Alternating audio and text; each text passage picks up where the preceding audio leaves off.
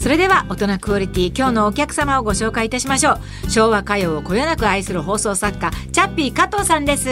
どうもチャッピー加藤です。ろしくお願いいたします。よろしくお願いします。実はですねチャッピーさん、はい。日本放送でも八木亜希子さんの番組などを担当されているほか、はい。将棋にも造形が深くですね以前私のこの番組にも将棋特集で来ていただいたことがあるんです。その説はお世話になりましたお世話になりました、幅広いですね。いやまあなんか趣趣味が多いんですすごいすごい。でも今日の話は私ついていける話なので今日は将棋の話ではなくて昭和歌謡でございます。はい。チャッピーさんは昭和の時代に発売されたレコードドーナツ版のコレクターなんだそうですね。まあなんか知らない間になんか気づいたら5000枚持ってたみたいな感じなんです。すごい。な子供の頃にあなんかこの15ボックスありましたよねありましした、うん。あ中に入ってるの全部欲しいなと思って、ん。ででまあ実行に移したっていうことなんですけど。可愛い発想。チャッピーさんでも私よりはだってお若いでしょ？全然。67年生まれですね、えっと全然若いわ。今54です、ははい。いもう全然若い。あそうですか、はい。まああのそんな昭和歌謡マニアぶりを知っているあの出版プロデューサーで編集者で,、い。で全国キャンディーズ連盟全キャン連の会長でもある石黒健吾さんにはい。誘われて本にすることにしました、はい。この度。はい。この本今私もちょっと一冊いただきましたけれども、まあたまらん内容でございますが どんな内容かちょっとご説明していただけますか、えっと、昭和レコード超画文法1000枚っていうタイトルなんですけどももうその名の通りですね。あの1000枚分ジャケットが歌謡曲の載ってましてはい。でそれにまあその大小はあるんですが全部私が解説をつけたという本でございます。はい、でジャケットは全部カラーで載っております。あはいはいはい。でちゃんと板の上に載せて全部私が持ってるものをうん。撮りました。綺麗にね、チャッピーさんが好きだったアイドルとか歌手とか当時どんな方ですか？えっと僕の原点になってるのが、えー南沙織さんなんですね。は一番最初に好きになったアイドルですね。71年デビューで僕幼稚園でしたけどこんな世の中には美しい人がいるんだって本当に感動して。私一緒に仕事をししてましたからね、ええ。あの一緒になんかこうバラエティ番組に出てた写真があるんですよ。えなんかそうそうたるメンバーが出てきてえね、ええそうですね。そうなんです。ちょうど南沙織さんとかえっと安西マリアさんとあかあそうですね。まあ、キャンディーズとかね、はい。みんな一緒に撮った写真がねなぜか私がそこに 一人だけ売れてない歌手が入ってるやんみたいな。やや。やそんな感じのね。そうですか南沙織さん。あとそのレコードジャケットっていうものがこの正方形のものがあるじゃないですか、はいはい。なんか好きなジャケットとか衝撃を受けたものとか何かあります？これなんですよね。いやマリさん！夏木マリさんの。ちょっと声でかくなっちゃってごめんなさい私。裸足の女王。裸足の女王。これさ。であの裸に見えるんですよジャケットが。あのマリさんこんなね、あのバッグが赤くってマリさんは一瞬裸なんじゃないかっていう上半身。肩からちょっと胸のラインが少し見えるっていう感じでね、ええ裸の女王じゃないんですよ。だからこれ裸足の女王なんでですパッと見裸の女王に見えるんですよね。あ そうそう。タイトル。字がね。ええ。ああ素敵。セクシセクシーですよね。こういうのとか買っちゃうんですよねつい。ーなるほど、えジャケ買いみたいジャなことケ買いですね。いわゆるね。はいはい。EP 版はねこれなんかココレクションとしても楽しいサイズですね。ちょっと喝采見せてもらっていいですか？あ喝采のはいこれですね。ちあきなおみさんのはい喝采、これ私もね買ったんだな。でもどっかにもう、うん、これレコード大賞と言いましてですね、これでも9月に出てるんですよね。72年の。ほ9月に出て12月にもう大賞取ってるんですよ。う間に合ったっていうもうそれだけビッグヒットだったんですね。ですよね。これよくあのちあきなおみさんの実体験をもとに作られた歌だっていうふうなことが言われてるんですけど、はい。はい本当はどうなのかってあの作詞された吉田旺先生に、はいはい。直接聞いたことがあって、聞いたらですねあそれは私が作ったフィクションであってむしろ私の実体験なんですみたいな。あの絵描きになりたくてへーなんかあの九州の方から、あの汽車に飛び乗ったっていう体験は、うんうん。あの吉田先生自身がお持ちの体験なんですよ。そうなんですか、でその後だからその昔付き合ってた男性の訃報が届いてステージでうん。泣きながら歌うっていうのはあれは全くフィクションで、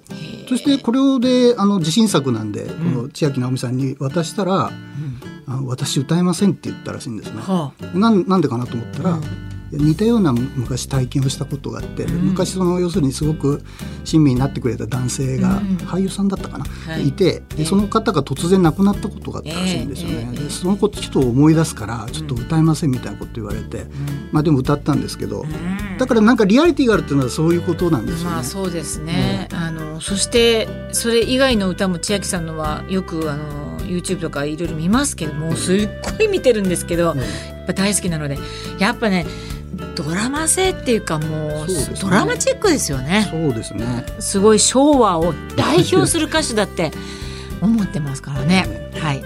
じゃあちょっと早速一曲あのはい。かけたいと思うんですけれども、まあチャッピーさんがこの5000枚から 五千枚から一枚って一枚って難しい結構厳しいものがありますけど、まだちょっと今聞きたいなと思うはいのが、いやそそんな感じでいいです。ええはいこ。れですね。あのはい何ですか？名曲です。フォーククルセダーズ。フォーククルセダーズ。ええの悲しくてやりきれないを。まああ。あ名曲中の名曲ですけど、ね。名曲中フォーククルセダーズといえば他にヒットしたのは帰ってきたよ、帰ってきた酔っ払いとかはいがまあ有名ですけれども、ええこれ1968年の曲なんですけれども、あのこれあれなんですね。あの帰ってきた酔っ払いがもう200万枚以上の大ヒットになって、で、まあ、フォーククルセダス1年限定であの芸能活動することになるんですけれども、うん。第2弾で出すはずだった「イモジン川」といううん。あの引き裂かれた南北朝鮮のことを歌った歌が、い、ろんな絡みがあってちょっと出せなくなってしまうんですね。うんうんあのレコードももうプレスした後にもうはい。発売中止になってしまって。いい歌ね。うん。で、まあ、代わりの曲を出さなきゃいけなくなったんです。うんうんうん。で、まあ、加藤和彦さん缶詰にされましてですねあの音楽出版社の社長の部屋にあの3時間で書けって言われて、うん。でギターをなんか1本あの預けられて、うん。で書けって言われてもいくら天才でもそんなすぐ書けないですよね、うん。どうしようかなと思っててであの、うん。お蔵になって「イムジン川」の楽譜をちょっと紙に書いてみたらしいんですね。はいはい。で同じような曲を作るのは嫌だなと思ってそのコードをちょっと逆にたどって弾いてみたらなんほかイメージが浮かんででこれができたらしいんですよ。えなんか2 3 0分で書けたらしいんですけど。すごい。やっぱり天才ですよね。こんないい曲が。ででで3時間ほどしてその社長が「できた?」っつって やってきてすででできましたって言ったら、じゃあこれからちょっと行くからっつってどこ連れて帰ったかっていうとこの作詞した佐藤八郎先生の,、はい。あの大詩人ですよ。うん。ええ、のとこに当時加藤和彦さん二十歳です。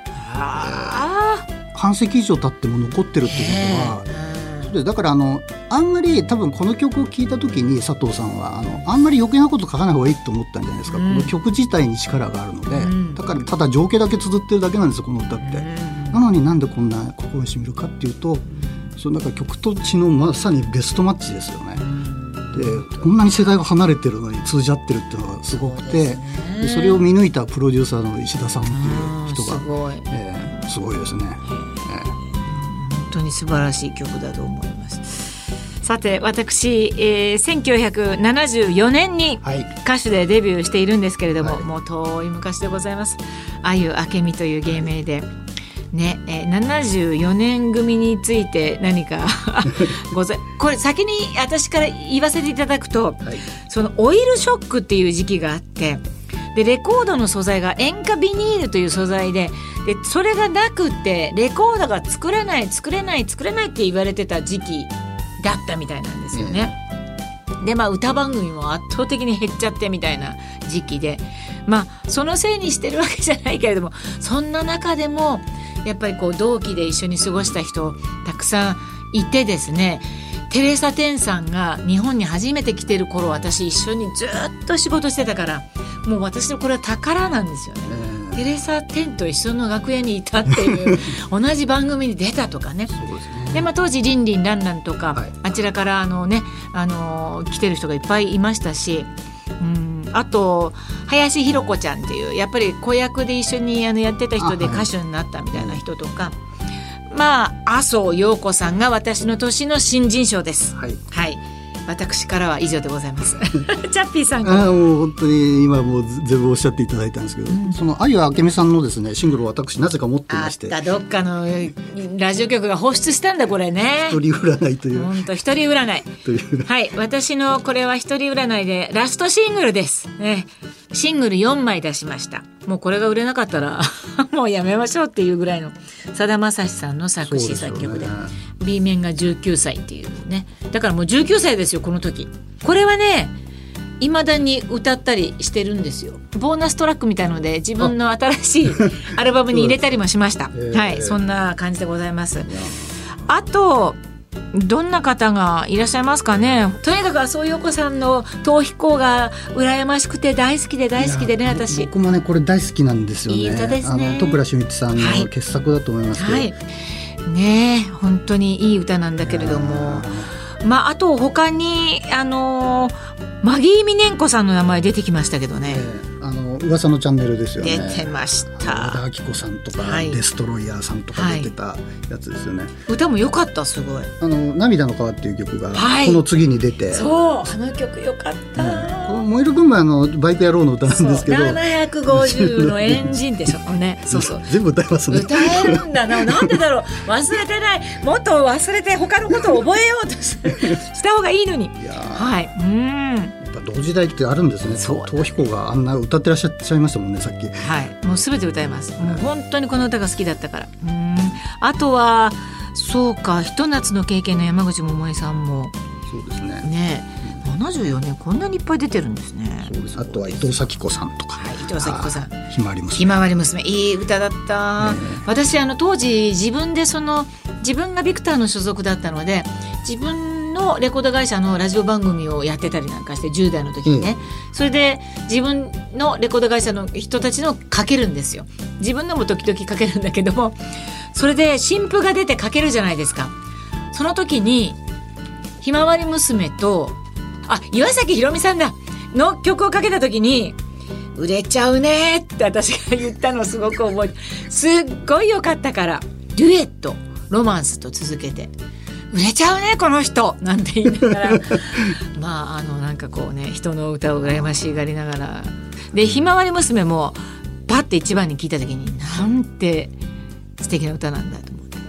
これ外国人の方が作曲してるんですよ。あのシュキレイビーさんってイスラエルの方なんですけへどアップさんがこの子は既存の日本の作曲家じゃなくて、ん。もっとその海外のこういう新しいのに歌わせた方がいいっていういうのすごいですね、アク先生もね。で見事にはまったんですよね。私のジャケットも久しぶりに見せていただいて、えー、嬉しい限りでございます。